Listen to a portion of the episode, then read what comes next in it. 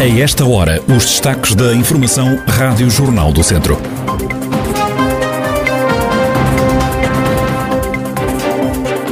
O antigo presidente da Câmara de Tabuaço, João Ribeiro, é acusado de vários crimes, entre os quais corrupção.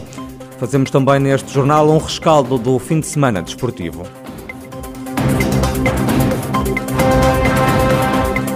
A atualidade da região em desenvolvimento já a seguir.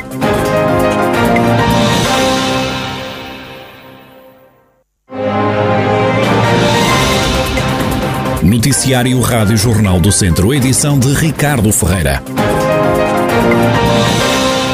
O Ministério Público acusa o antigo presidente da Câmara de Tabuaço, João Ribeiro, de quatro crimes, entre os quais corrupção passiva. Para além do ex-presidente, o processo tem mais seis arguídos: um chefe antigo de divisão do município, Gomercindo Oliveira Lourenço, dono da empresa de construção civil Montalvia, também o filho deste, Daniel Lourenço, e dois engenheiros civis. Em causa está a requalificação da Estrada Municipal 512, na freguesia de Adurigo. De acordo com a acusação, as intervenções previstas, como a construção de um miradouro, repavimentações e reparações reparações de rede de esgotos foram pagas pelo município empreiteiro, mas nunca chegaram a ser executadas, pelo que o Ministério Público acredita que o município de Tabuaço ficou prejudicado em mais de 295 mil euros. João Ribeiro reclama inocência. O ex-autarca de Tabuaço diz estar a ser alvo de uma perseguição com o objetivo de o afastar definitivamente da vida política. Garante não se ter aproveitado dos cargos públicos que ocupou e que o inquérito aberto em 2014 teve origem em várias denúncias anónimas e que a acusação não faz qualquer sentido. O atual eh, presidente de Câmara, Carlos Carvalho, salienta que, atendendo aos factos constantes da acusação e à notificação que o município recebeu, garante que vai intervir no processo nos termos do que a lei lhe permita, a fim de assegurar a defesa do interesse público municipal. A mortalidade por cancro está aumentar e vai aumentar ainda mais nos próximos anos. A convicção é do presidente da Liga Portuguesa contra o Cancro, Vítor Veloso. Nós não temos dúvidas que a mortalidade nestes próximos dois anos vai aumentar por cancro. Porquê? Porque efetivamente houve dificuldade de acesso. Os médicos de família estavam todos, estavam todos eh, com outras tarefas que não entenderam os doentes, portanto, dificuldade de acessibilidade eh, ao médico dificuldade aos meios de diagnóstico eh, e, consequentemente, sem diagnóstico não, não podem entrar nos hospitais especializados.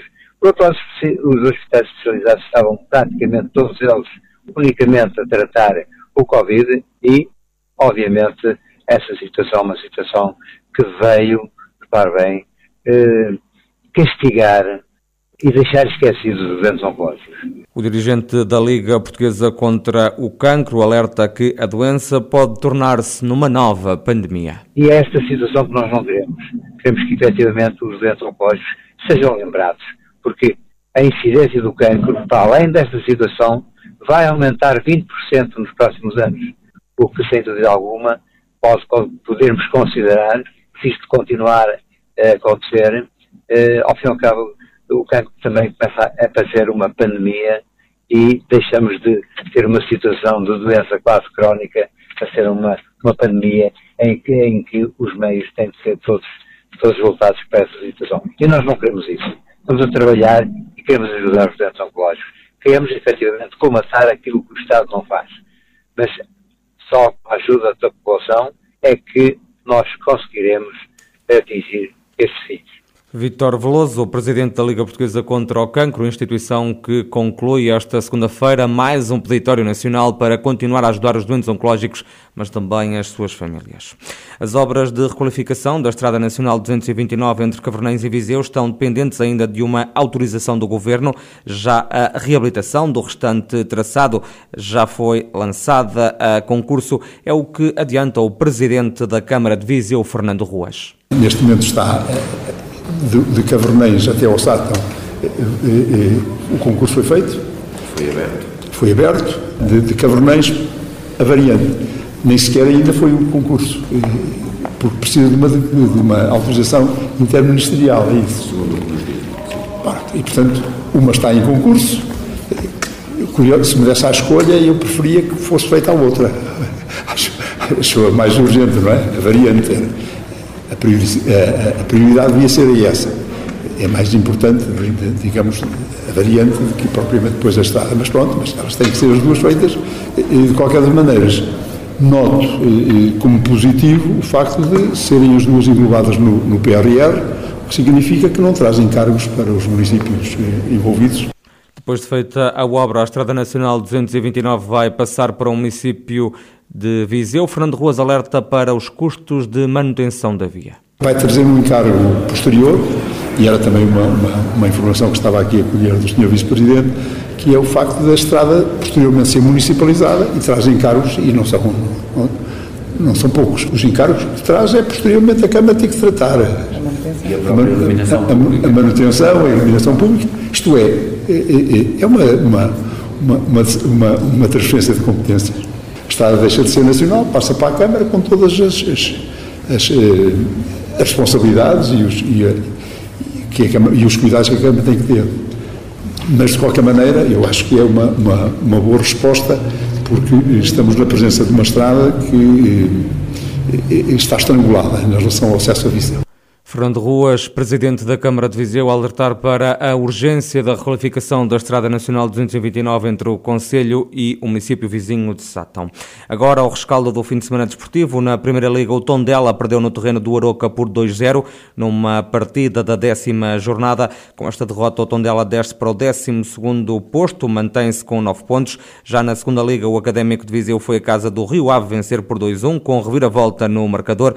Com este resultado da jornada 10, os academistas sobem provisoriamente ao quinto lugar da tabela com 16 pontos no Campeonato de Portugal. A quinta jornada trouxe ao Castro Daire a primeira derrota na prova. Os castrenses, que eram segundos classificados da Série C, perderam em casa frente ao Gondomar por 2-1, mantendo assim na mesma uh, posição que tinham com os 10 pontos que já tinha. O Ferreira Daves também no Campeonato de Portugal também perdeu. A equipa de Rui Almeida foi derrotada na deslocação ao Gouveia por 2-0. A equipa de Sátão caiu para o penúltimo lugar da tabela, tem 3 pontos somados apenas. Já na divisão de honra da Associação de Futebol de Viseu, jogou-se este fim de semana a sétima jornada.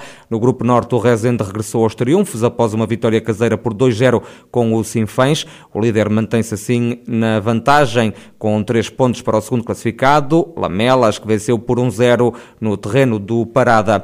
No grupo centro, Lusitano escorregou e perdeu dois pontos em Penalva do Castelo, após empate a zero. Com este resultado, a equipa de Vildominhos iguala na liderança da competição o Sátão, que nesta ronda venceu em casa o terceiro classificado, o Oliveira de Frades, por 4-0. Já no grupo sul, o Mortágua somou a sétima vitória consecutiva, goleou em casa o Moimenta do Dão por 4-0. Já o Nelas, segundo da tabela também venceu em casa o Carregal do Sal por 2-1. A equipa carregalense continua no último lugar da tabela, ainda não somou qualquer vitória esta temporada. E esta segunda-feira, dia 1 de novembro, celebra-se o Dia de Todos os Santos, feriado nacional, uma data que tem origem nos homens e mulheres perseguidos pela fé e que foram considerados santos mártires pela Igreja Católica, é o que explica Fátima Eusébio, responsável pelo Departamento de Bens Culturais da Diocese de Viseu. Hoje em dia, o facto de ser feriado, talvez, eh, leva a que os dois acabem por se misturar e, e acabam por se fundir num dia só. 1 de novembro é a festa de Todos os Santos, uma festa que é celebrada pela Igreja Católica, uma festa em que, que remonta já desde o século II, que havia o hábito de celebrar os mártires. Começaram por ser celebrados os mártires, tivemos o período das no século II e III, sobretudo, aumentaram muito os mártires, a quantidade de mártires, e então chegou-se a um ponto em que realmente era um excesso de dias para celebrar os mártires. Este também era um dia especial para os celtas que o celebravam para que viesse no futuro boa colheita. Para os católicos é também dia de recordar e repetir o legado de algumas pessoas consideradas exemplo para a Igreja. Esse dia de Todos os Santos, que por um lado, como é evidente, celebra Todos os Santos, não celebra só os santos que estão nos altares. Celebra todos os santos conhecidos e desconhecidos. Ou seja, é aquele conceito que foi até muito protagonizado pelo próprio Papa João Paulo II e que ele falava muito que todos podemos ser santos e que muitos santos não estão nos altares.